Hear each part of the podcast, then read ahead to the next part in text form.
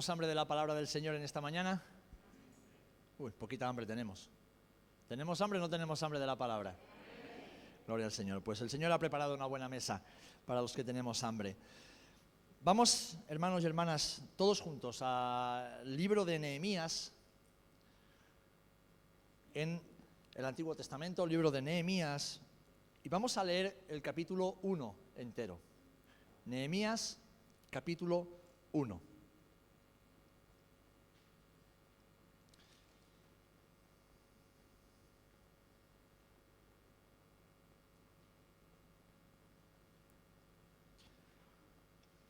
También, por respeto a la palabra del Señor, los que puedan, nos ponemos de pie, vamos a, a leer. Y dice así la palabra del Señor. Palabra de Nehemías, hijo de Acalías. Aconteció en el mes de Quisleu, en el año 20, estando yo en Susa, capital del reino, que vino Anani, uno de mis hermanos, con algunos varones de Judá, y les pregunté por los judíos que habían escapado, que habían quedado de la cautividad, y por Jerusalén y me dijeron, el remanente, los que quedaron de la cautividad allí en la provincia, están en gran mal y afrenta, y el muro de Jerusalén derribado y sus puertas quemadas a fuego.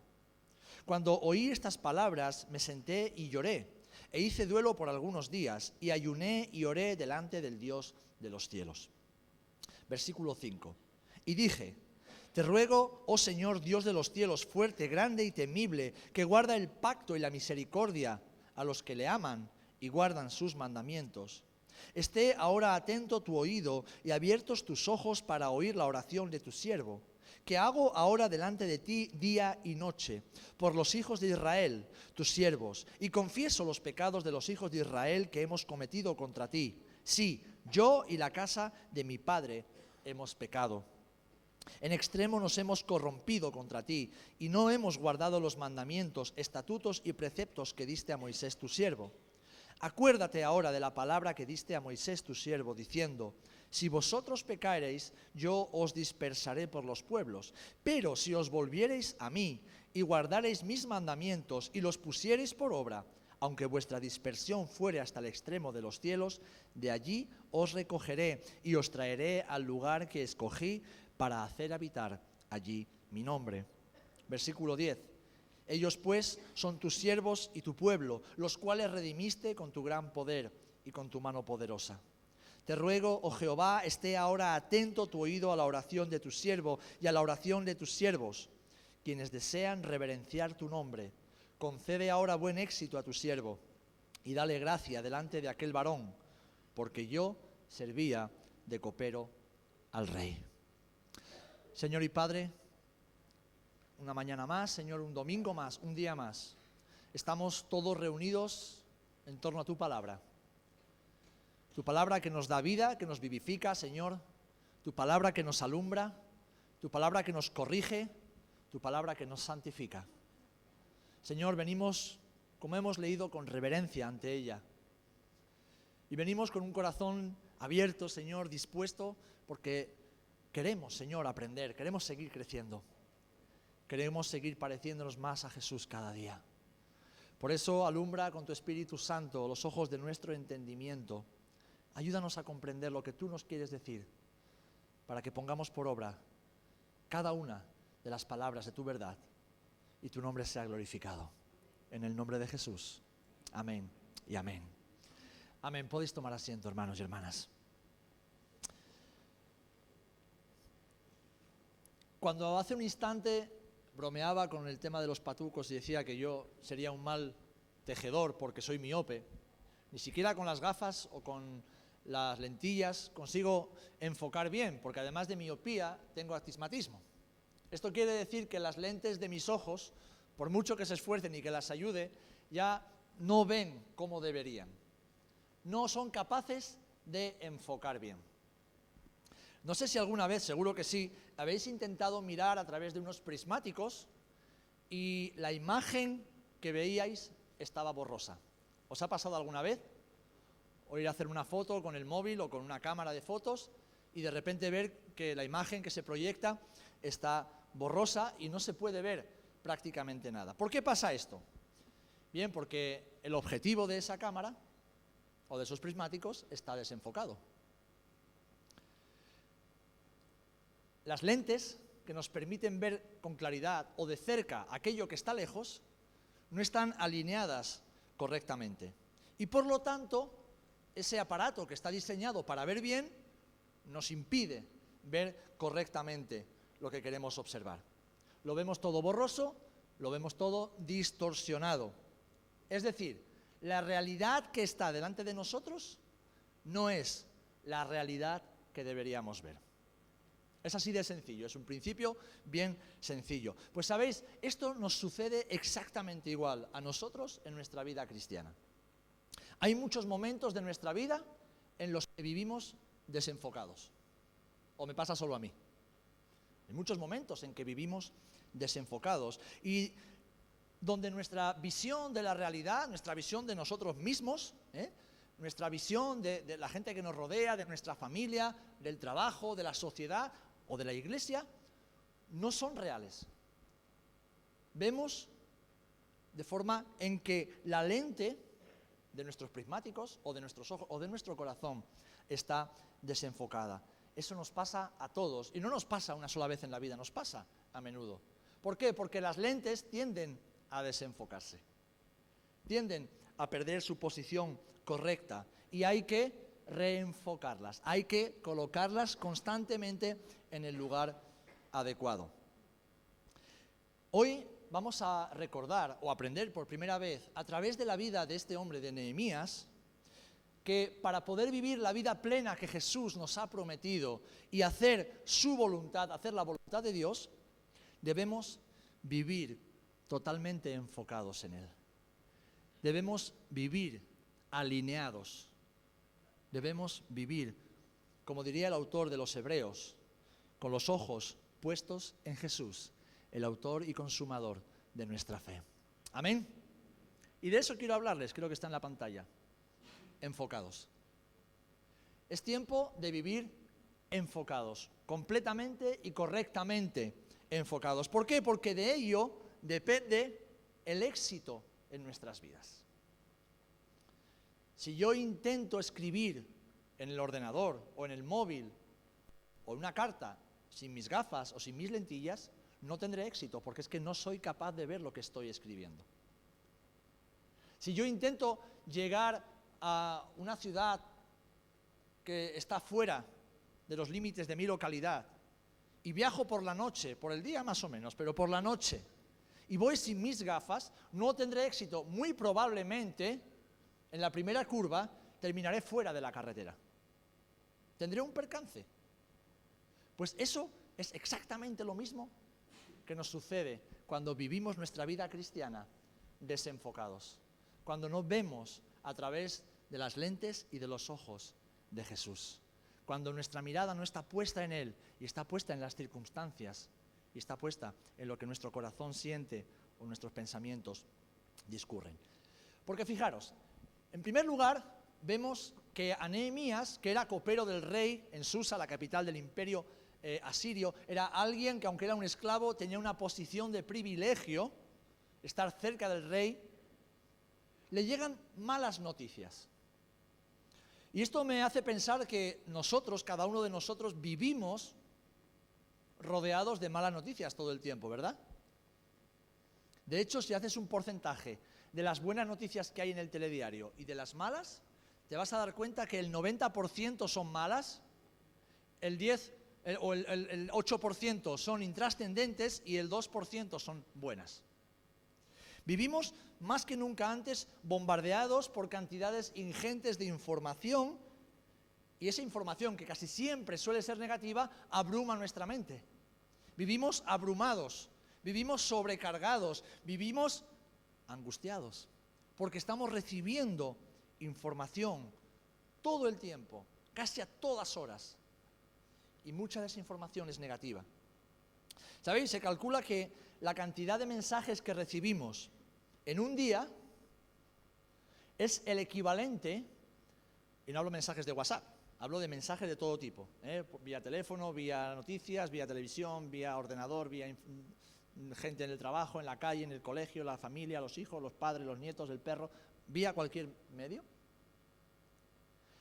la cantidad de mensajes que recibimos en un día es el equivalente a leer unos 174 periódicos en 24 horas.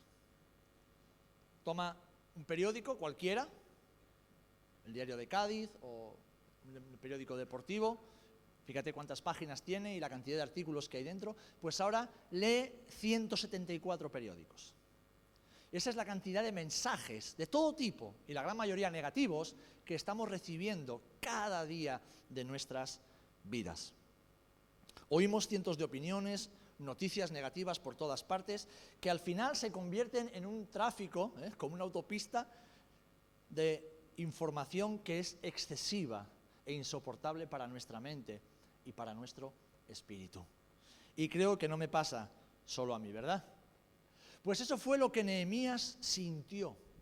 Sintió cuando le dijeron que Jerusalén estaba en ruinas, que sus murallas estaban derribadas, que sus hermanos y hermanas que habían vuelto, que habían quedado allí, estaban siendo afrentados, insultados, menospreciados.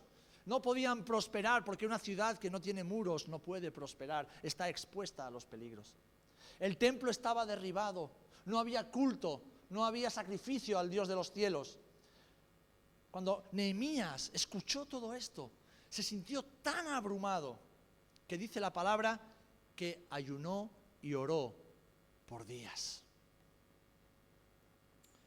No podía creer que Jerusalén, el centro de la nación, la identidad y la fe de Israel, después de tantos años que había sido destruida, todavía seguía en oprobio.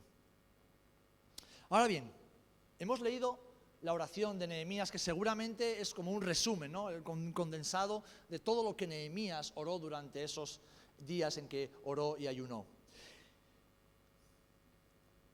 Y aquí Nehemías hizo algo que la mayoría de los creyentes maduros pasamos por alto en muchas ocasiones. Nehemías tuvo un shock inicial. Su corazón se quebró, su espíritu quedó devastado su mente se quedó aturdida y confundida, como nos pasa a la mayoría de nosotros cuando recibimos una mala noticia y nos quedamos impactados. Pero, pero, tras ese shock inicial, Nehemías hizo algo. Dejó a un lado los pensamientos negativos y se puso a orar. Y se puso a orar. Y no fue una oración de negación, como diciendo, Señor, no puede ser, no me lo puedo creer, no puede ser que nos hayas abandonado.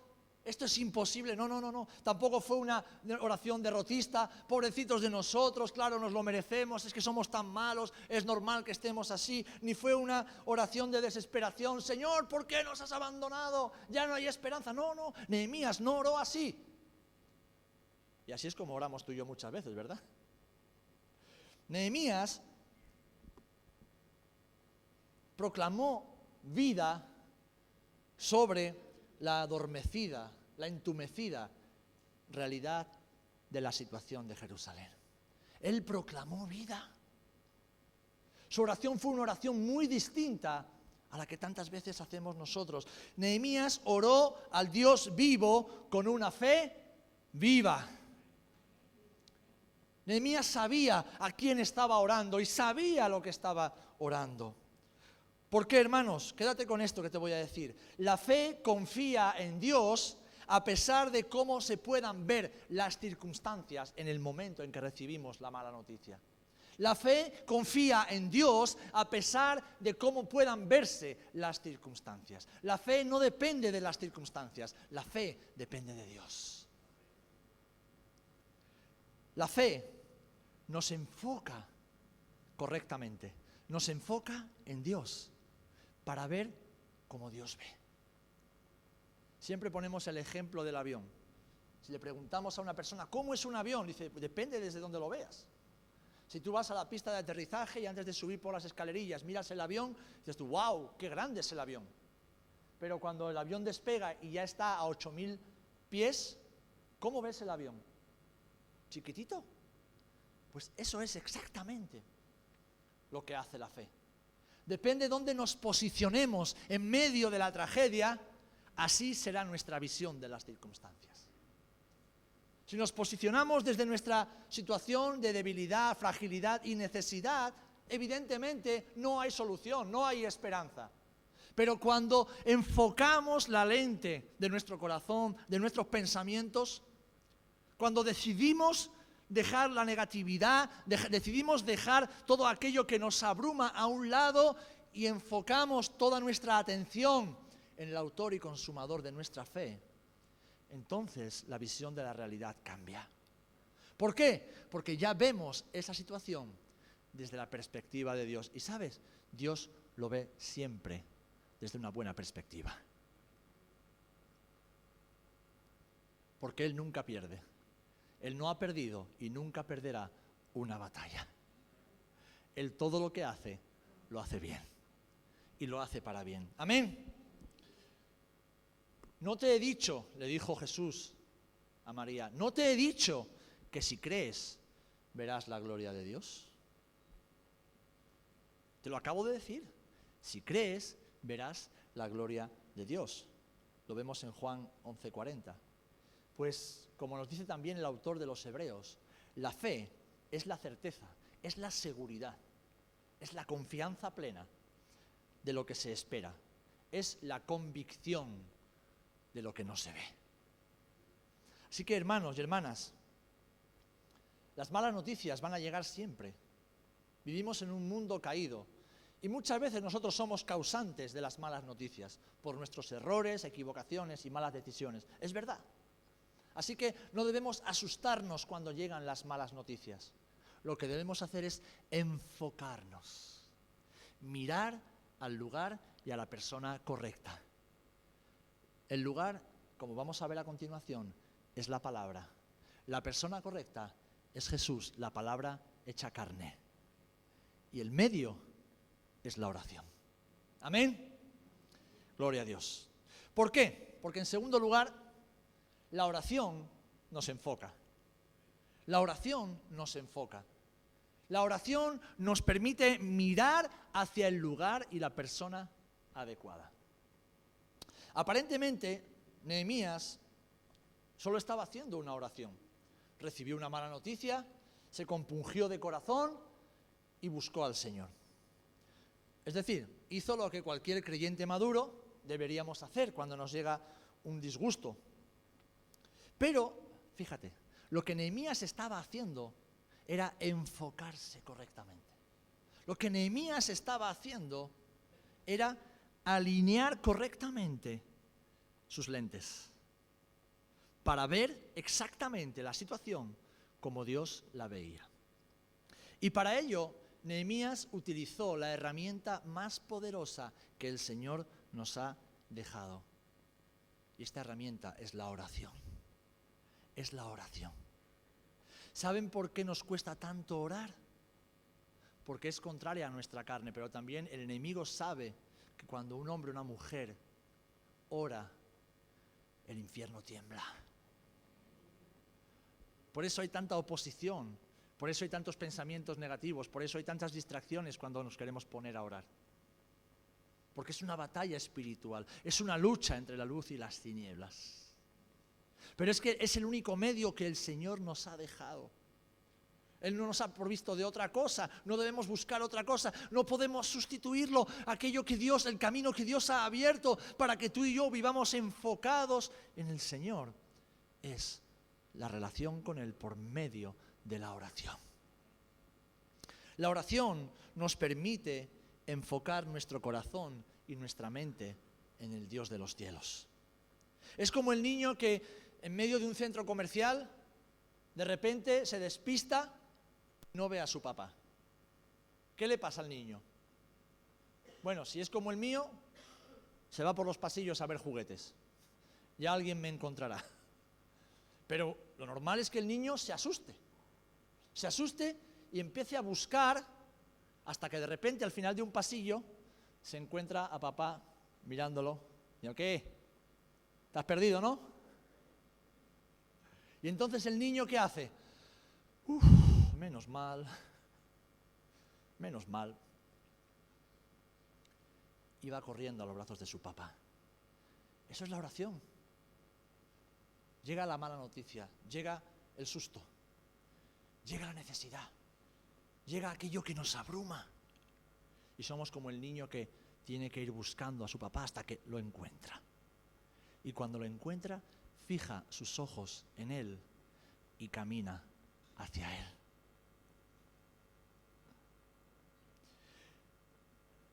Hermanos, hermanas, la oración nos enfoca, porque cuando estamos orando, y estamos orando en el Espíritu, cuando estamos orando como Dios quiere que lo hagamos, estamos eliminando de nuestras vidas lo intrascendente. Estamos apartando aquello que no es trascendente, aquello que no es prioritario, aquello que no es necesario. Cuando estamos enfocándonos plenamente en Dios, estamos teniendo un encuentro, un contacto con la eternidad. Y entonces todo lo de aquí abajo, que es efímero y pasajero, pasa a un segundo plano.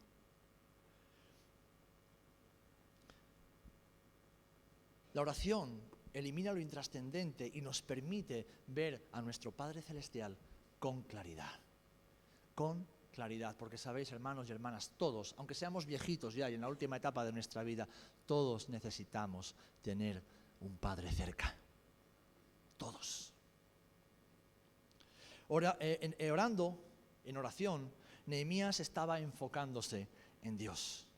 Y esto me lanza una pregunta que yo la comparto contigo. ¿Cómo reaccionamos ante las malas noticias? ¿Qué hacemos cuando nos llegan las malas noticias? Hacemos como los que tenemos hijos pequeños, todavía a veces vemos esos capítulos, como Bob Esponja que empieza a correr como un loco de un lado para otro, ¿eh? chocándose contra todo y estropeándolo todo más. O hacemos como Nehemías, nos encerramos en nuestro cuarto, nos humillamos delante del Señor y nos enfocamos en Él. Fijémonos un instante en Jesús. Fijémonos un instante en Jesús. Jesús era el Dios encarnado. Y entonces, ¿por qué siendo Dios encarnado, Dios todopoderoso, Dios eterno, Dios el alto y sublime, ¿por qué Jesús invirtió tantos tiempos, tanto tiempo de su vida en la oración? Él era Dios. No era fácil que él dijera, tranquilos chicos, lo tengo todo bajo control, soy Dios. Yo ya sabía que esto iba a pasar y ya sé cómo solucionarlo. ¿No podría haberlo hecho? Sí, pero esto nos lleva de nuevo a Filipenses capítulo 2. Él no tuvo el ser igual a Dios como forma que aferrarse, sino que Él se despojó y vino a ser como uno de nosotros. Nunca ha dejado de ser Dios en esencia, pero Él fue 100% hombre, sujeto a limitaciones y sujeto a debilidades y sujeto a necesidades. Y Él como hombre necesitaba estar en comunión íntima con el Padre todo el tiempo para poder cumplir con la obra que el Señor le había encomendado. La vida de Jesús era muy parecida a la tuya y la mía. Era un ir y venir incesante de personas, de problemas, de peticiones, de necesidades y también de acusaciones. También de acusaciones. Porque tú, porque tú, porque tú. Entonces la oración en la vida de Jesús lo que hacía era traer claridad a su humanidad la humanidad de Jesús se enfocaba cada día y todo el tiempo por medio de la oración. La oración enfocaba la humanidad de Jesús. Lo ubicaba siempre en el lugar correcto. Y eso fue lo que le permitió que, aunque fue tentado en todo, nunca pecó en nada. Como hombre, como hombre. Porque él vivía enfocado en Dios. Nehemías afrontó esta noticia tan devastadora de la misma manera, enfocándose en el Señor y no en la terrible situación. Así que hermanos y hermanas, tú y yo debemos empezar a hacer lo mismo. Amén. Tú y yo debemos empezar a hacer lo mismo. Debemos de dejar a un lado los pensamientos negativos, debemos dejar a un lado el, el, espíritu derrotista, debemos dejar a un lado ya el echar la culpa siempre a otra. No, no, no, no, no, no, Señor sé por qué ha pasado esto o aún no sé por qué ha pasado esto, pero, pero no voy a estar aquí lamiéndome las heridas porque ni soy un muerto de hambre, ni soy un huérfano, ni soy un desamparado. Soy un hijo, una hija del Rey de Reyes y Señor de Señores. Y mi Dios está de mi parte. Así que voy a acudir a ti, Señor. Voy a acudir a ti, Señor. Me voy a enfocar en ti, Señor. Te voy a mirar a ti, Señor. Y voy a confiar plenamente. como dice Primera de Tesalonicenses en el capítulo 5, debemos orar sin cesar todo el tiempo, porque el Señor guarda, como dice Isaías 26:3, en completa paz a aquellos que confían y cuyas mentes y corazones están enfocados en Dios. ¿Para qué? Para no vivir desesperados, sino prestando o presentando todas nuestras, como dice Filipenses 4, peticiones delante de Dios, como en toda oración y ruego con acción de gracias. ¿Y cuál es la consecuencia de que presentemos todas nuestras peticiones en oración y ruego con acción de gracias? Que la paz de Dios, que sobrepasa todo entendimiento, guardará nuestros corazones y nuestros pensamientos en Cristo Jesús. Es decir, la oración nos enfoca en lo verdadero. La oración nos enfoca en lo eterno. La oración nos enfoca en la solución. Y la solución no está en hacer así o asá, la solución está siempre en el Señor. Amén. Así que hermanos, sabiendo que siempre vamos a tener problemas y que siempre llegarán las malas noticias, no debemos asustarnos ni sorprendernos. Debemos tomar una determinación, vivir enfocados, enfocados en Él, enfocados en el Señor. Nehemías oró, pero fue más que una oración. La oración de Nehemías no fue una oración cualquiera, mis amados. No fue una oración de, Señor, gracias por los alimentos en nombre de Jesús, amén. No. Fue la oración de, Señor, gracias por este día, gracias porque me has guardado y por la manta calentita con la que puedo dormir, amén. No fue esa oración. Y os reís porque también oráis así vosotros a veces como yo, ¿eh? Señor, ayúdame porque no puedo más. ¿Cuántas veces oramos así? Lo triste es que a veces son las únicas oraciones que hacemos en el día. Pero bueno, es motivo de análisis y también de replantearnos dónde está enfocada nuestra vida. El apóstol Santiago le escribe lo siguiente a algunos creyentes en su epístola, en el capítulo 4. Dice, pedís y no recibís. ¿Por qué no recibís? Dice, porque pedís mal. Dice, pedís para vuestras cosas, pedís para vuestros deleites, para vuestros caprichos. No recibís porque pedís mal. La oración de Nehemías no fue una simple oración, mis amados hermanos. Fue una oración que transformó su corazón, transformó su visión de las circunstancias y fijaros, influyó en el futuro de toda la nación de Israel.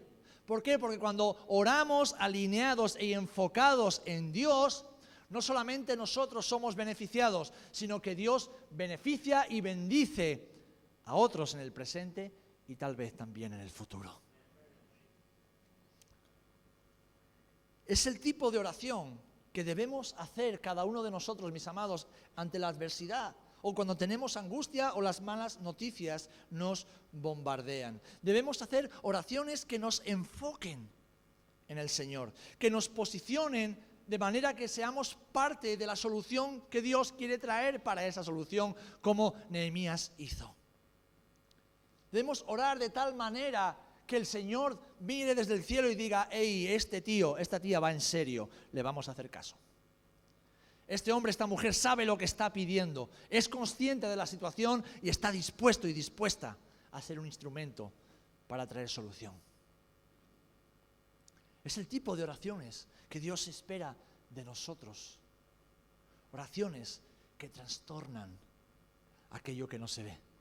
Oraciones que transforman vidas. Y se pueden hacer de forma muy sencilla. De hecho, la semana pasada, creo que fue, hace un par de semanas, hablando con nuestra hermana Maki, orábamos y nos pusimos de acuerdo para orar por algo específico, ¿verdad? Pues en una semana ya vimos resultados. Y hace un par de días lo compartíamos. En una semana ya empezamos a ver resultados. ¿Por qué? Porque cuando oramos alineados, enfocados en la voluntad de Dios, Dios actúa, claro que actúa. Pero después nos posiciona a nosotros en el lugar correcto para ser instrumentos también, para que esa situación cambie y sea transformada. Amén.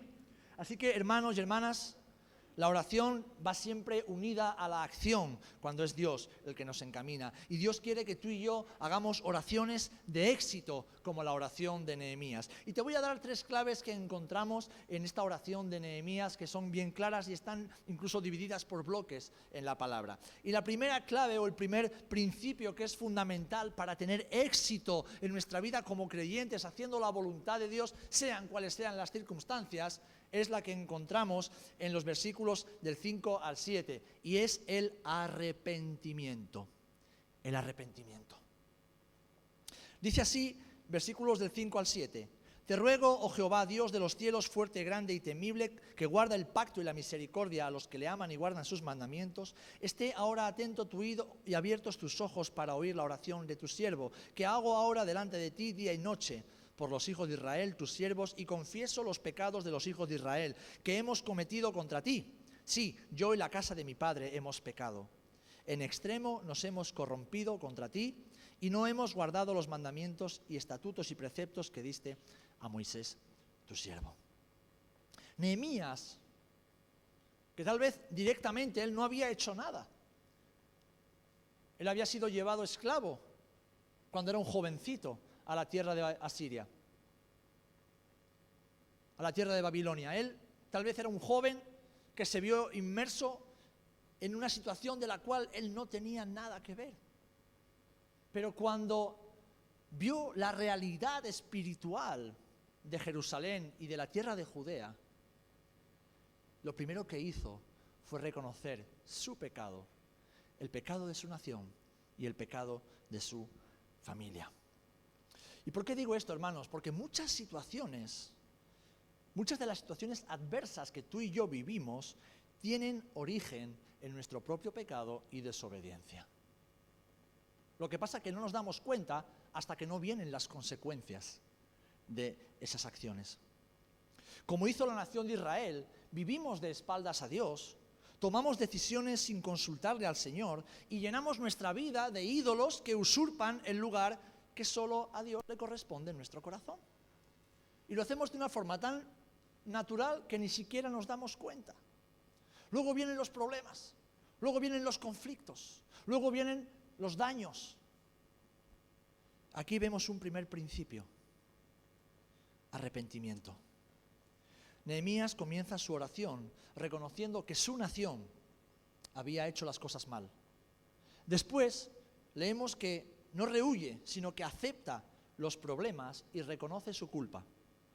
No señala a nadie, que es lo que a nosotros nos gusta ver. Es que me han dicho, es que me han hecho, es que es por culpa de... No, no, no, no. Él no señala ni a los babilonios, ni al rey que lo ha llevado cautivo. Él no señala a... No, no. Él dice, Señor, nosotros, yo, yo he pecado. Yo me he equivocado. Mi nación, mi pueblo, hemos pecado. Reconoce su culpa. No pone excusas. No juguetea con el problema sino que afronta la realidad. ¿Por qué? Porque está enfocado en Dios. Y sabes una cosa, hermano y hermana, cuando estamos enfocados en Dios y estamos contemplando su santidad, no podemos poner excusas. Él es tan santo y nosotros tan pecadores. Pero aún así Él nos ama y nos escucha. Él no pone, paños calientes en la situación.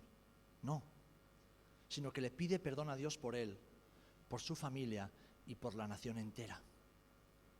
Hermanos, hermanas, esto nos demuestra que Nehemías era un creyente maduro. Porque como decía un escritor famoso, la madurez no viene con la edad, sino con la aceptación de la responsabilidad. Podemos decir que somos maduros cuando sea la edad que sea que tengamos, aceptamos nuestra responsabilidad, asumimos nuestra responsabilidad, reconocemos nuestros errores y pedimos perdón al Señor por ellos. Amén. Hermanos, como decía, este es un primer principio y pedir perdón a Dios es la mejor forma de empezar a pedir bien. Porque fíjate incluso cómo oraba el rey David. ¿Quién podrá entender sus propios errores? ¿Quién podrá entender sus propios pecados? ¿Quién podrá ver sus propios pecados? Y añade, Señor, líbrame de los que me son ocultos. Líbrame de aquellos que no puedo ver. en el Salmo 19, versículo 12. Líbrame, Señor, de los errores que cometo y no soy capaz de ver. Así oraba el rey David. Y dice la palabra que David tenía un corazón conforme al corazón de Dios. Así que podemos orar como él. Amén. Entonces, primer principio, arrepentimiento. Cuando venga una mala noticia, cuando venga algo en tu casa, en tu familia o incluso en la iglesia, ponte de rodillas delante del Señor. Cuando venga algo del trabajo, ponte de rodillas delante del Señor. Y dile, Señor, examíname. Examina mi corazón. Examíname, Señor. Tal vez el Señor te diga, escucha, no tiene nada que ver contigo. Pero es bueno que te, te pongas a cuentas conmigo. En segundo lugar, palabra. Nehemías oró conforme a la palabra. Nehemías oró en la palabra, oró en el poder y las promesas de la palabra del Señor. Versículos 8 y 9 dicen así, acuérdate ahora, fíjate lo que Dios, lo que Nehemías le dice al Señor. Señor, acuérdate, como si Dios se olvidara, se olvidara de algo, acuérdate ahora de la palabra que diste a Moisés, tu siervo, que si pecáramos seríamos dispersados, pero que si nos arrepentiríamos o nos volviéramos a ti, tú, Señor, nos devolverías de todos los puntos cardinales de la tierra. Nehemías era un hombre que tenía intimidad con Dios, que conocía la palabra de Dios y por lo tanto oraba de acuerdo a la palabra. Hermanos, hermanas, lo que realmente impacta y transforma el corazón de una persona no es un buen sermón que los predicadores podamos impartir semanalmente. Tampoco es una canción que nos haga sentir cosas. No, no, no, no. Lo que realmente impacta y transforma nuestras vidas es la palabra de Dios. Lo que convence de que alguien está equivocado es la palabra de Dios cuando nos confronta con nuestra realidad, cuando nos confronta con nuestra necesidad, cuando nos confronta con nuestra miseria, cuando nos confronta la palabra y decimos, Señor, no tengo excusa. Es verdad, yo soy así, yo pienso así, yo actúo así. Señor, no tengo excusa. El Espíritu Santo redarguye, lo digo otra vez, redarguye a la persona de pecado, de justicia y de juicio, pero ¿cómo lo hace y conforme a qué? Conforme a la palabra de Dios. El Señor nunca hará nada contrario a su palabra, porque Jesús mismo es la palabra encarnada y su palabra es eterna, inamovible, no cambia. Lo que el mayor cambio puede producir en una persona siempre, siempre, siempre es la palabra del Señor. Fíjense cuando cantamos. Hoy cantamos mucho tipo de canciones, algunas más modernas, otras más antiguas. Pero hay algo muy, muy, distinto que pasa en la congregación cuando cantamos algunas canciones, sean modernas o antiguas, que proclaman y declaran la palabra del Señor. Cuando la iglesia de Dios canta la palabra de Dios, algo se enciende en los corazones y se eleva al cielo como un olor grato y agradable al Señor. Otras veces cantamos canciones musicalmente y armoniosamente bonitas, pero no pasa nada. Sí, algunos se emociona porque la melodía le gusta, pero no pasa nada. Ahora, lo que realmente transforma nuestras vidas no es la emoción de una canción o de un sermón, es la palabra del Señor. Porque Dios es su palabra y Él está en su palabra. Cuando su palabra impacta nuestras vidas, no solamente nos enfoca correctamente, sino que nos transforma internamente.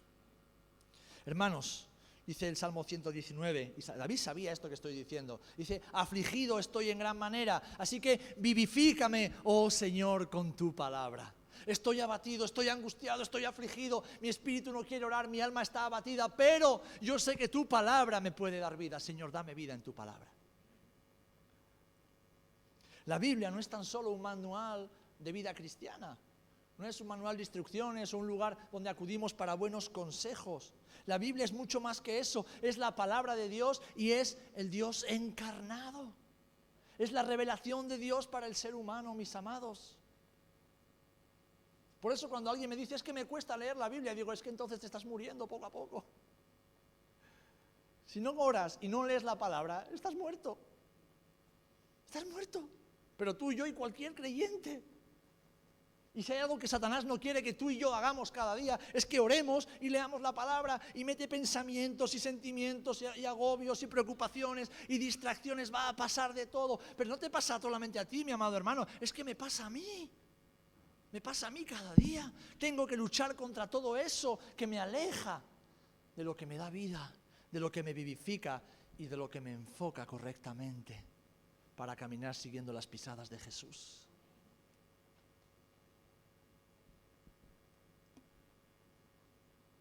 La Biblia es la palabra de Dios. Y la palabra de Dios tiene poder. Amén. Lucas 5:5 dice, respondiendo Simón le dijo, Maestro, toda la noche hemos estado trabajando y no hemos pescado nada, pero en tu palabra echaré la red. En tu palabra, en lo que tú has dicho, en lo que tú has ordenado, en lo que tú has mandado, echaré la red. Y el versículo 6 dice, y habiendo hecho esto, encerraron gran cantidad de peces y su red se rompía. Nehemías citó en voz alta la palabra de Dios, no porque él necesitara escucharla, porque Dios conoce su palabra, faltaría más. Ni siquiera lo hizo como una fórmula mágica, como algunos creyentes usan eh, de hacerlo, ¿no? de repetir versículos a ver si se cumplen, como si fuera una especie de, no sé, sortilegio de estos de, de magia. No, no, no, no. no. Nehemías proclamó la palabra de Dios, mis amados, para recordarse a sí mismo la bondad de Dios y las promesas de Dios para su vida y para su casa. Cuando recitamos la palabra del Señor, estamos recitando palabras de vida, palabras de verdad, palabras de poder. Nehemías recuerda que el Dios en quien ha creído es un Dios fiel, es un Dios de amor, aun a pesar de las circunstancias. Así que lo que la palabra de Dios hace en tu vida y en mi vida es ensanchar nuestros corazones los hace grandes, los ablanda y los hace receptivos a toda la verdad que nos vivifica. Amén. Así que hermanos y hermanas, en la adversidad debemos orar la palabra del Señor. Debemos aprender a orar como lo hacía David, como lo hacía Moisés, como lo hicieron los profetas del Antiguo Testamento y también los apóstoles. ¿Por qué? Porque la palabra de Dios transforma nuestra mente. Dice la palabra del Señor que tenemos ahora que la mente de la mente de ¿De quién? Tenemos la mente de Cristo. Lean la palabra, hermanos, por favor. Esto es de escuela dominical. Tenemos la mente de Cristo. ¿Y la mente de Cristo qué es? Si Cristo es la palabra encarnada. La Biblia. Pero para pensar cómo piensa Dios, para pensar cómo piensa la Biblia, tenemos que conocer la palabra. Tenemos que empaparnos de ella. Tenemos que leerla cada día. No se pueden conformar. Hermanos, hermanas, lo que los pastores o los hermanos que predicamos habitualmente les damos es muy poquito. ¿Cuántas horas tiene una semana? ¿Cuántas horas tiene una semana? Multiplique 24 por 7. Son un montón de horas. No podemos vivir de la media hora o los 40 o 50 o la hora que escuchamos la palabra los domingos. Ni siquiera de lo que escuchamos en YouTube o esos predicadores famosos que nos gustan tanto escuchar. No podemos vivir de eso, porque esa palabra ya, aunque sea palabra viva y eficaz, está procesada. Dios te quiere hablar a ti directamente. Si Dios no necesitó intermediarios para salvarte, ¿por qué va a necesitarlos para hablarte cada día? Ahora, Dios ha escogido hermanos y hermanas en la iglesia para instruirnos, para enseñarnos y gloria al Señor por ello. Porque siempre vemos algo que no hemos entendido solo. Siempre aprendemos cosas nuevas. Gloria al Señor por ello. Pero en el día a día, en el día a día, el Señor es más que suficiente para hablarte por medio de su palabra. Amén. Y cuando tus pensamientos cambian por medio de, tu palabra, de la palabra del Señor, también, hermano y hermana, escúchame bien, cuando tus pensamientos cambian, tu futuro cambia. Cuando empiezas a pensar como Dios piensa, empiezas a vivir como Dios quiere que vivas y entonces tu futuro está cambiando desde ese momento. Porque vivimos en base a lo que pensamos. Si yo pienso de mi bien, viviré bien. Si yo pienso de mi mal, viviré mal. Si yo pienso bien de mis hermanos, viviré bien con mis hermanos. Si yo pienso mal de mis hermanos, pensaré mal de mis hermanos. Si yo pienso bien de mi marido, viviré bien con mi marido. Si yo pienso mal de mi marido o de mi mujer, viviré mal con mi marido o mi mujer. Si yo pienso bien de mí, actuaré correctamente, porque lo que pienso de mí es bueno. No en base a mi juicio personal, sino en base a lo que Dios dice que yo soy. Si yo tengo un mal concepto de mí mismo, actuaré en base a eso que pienso. Así que cuando nuestra mente está siendo transformada por la palabra del Señor, estamos siendo transformados también en nuestro futuro. Amén. Orar la palabra es una buena forma de empezar a orar bien. Y por último, una vez que nos hemos arrepentido, hemos orado en la palabra, a través de la palabra y en el poder de la palabra, lo que sale de forma natural es pedir. Es pedir. Es pedir. ¿Por qué? Porque ya estamos enfocados correctamente. Porque ya estamos en el lugar donde Dios nos quiere. Porque ya estamos posicionados en el lugar donde Dios quiere que estemos sus hijos. Y la Biblia me enseña, pedid y se os dará. Buscad y hallaréis. Llamad y se os abrirá.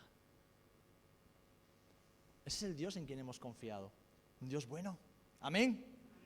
Nehemías termina su oración pidiéndolo. Vemos en los versículos 10 y 11. Hermanos y hermanas, cuando oramos guiados por el Espíritu Santo, oramos conforme a la palabra de Dios y por lo tanto lo hacemos con osadía. Lo hacemos con osadía y lo hacemos con fe. Fijaros, hay en la Biblia algunas oraciones que son una locura. A una vez, a un hombre se le ocurrió orar para que el sol se detuviera en medio de una batalla. A otro hombre, con cinco panes y dos peces, se le ocurrió dar gracias a Dios para dar de comer a 15.000 personas. A otro decirle que a un muerto que saliera, que saliera para afuera de la tumba a otro decirle, mira, no tengo un duro, no puedes ir al médico con lo que tengo, pero escucha, levántate y anda. Hay oraciones en la Biblia que son una locura, son una temeridad. Casi podían parecer una fanfarronada a los ojos de la carne. Pero lo que son realmente son oraciones de hombres que estaban enfocados en Dios. Estaban enfocados correctamente. Sabían a quién le estaban pidiendo y sabían lo que estaban pidiendo y sabían lo que Dios podía hacer con eso que estaban pidiendo. Lo que Nehemías hizo fue alinear su vida y su oración con la palabra del Señor y entonces pedir conforme a lo que Dios iba a hacer. Enfocó su vida en el lugar correcto, que es la palabra, y enfocó su vida en la persona correcta, que es el Dios de la palabra. Por eso, hermanos y hermanas, debemos enfocarnos, debemos empeñarnos en vivir enfocados en el Señor cada día la oración de Nehemías fue escuchada y Dios quiere escuchar tus oraciones, pero Dios no escucha cualquier oración, Dios escucha las oraciones que están hechas conforme a la voluntad de su Espíritu Santo. Dios escucha y responde a las oraciones que están de acuerdo a su palabra, aquellas que se piden bien. Y esto no quiere decir que no podamos equivocarnos, pero si nos equivocamos, aprendamos a orar correctamente y sobre todo, mis amados, sobre todo, a no vivir ciegos por la vida, a no vivir miopes, los que somos miopes sabemos cómo, se vive cuando no tenemos las gafas puestas.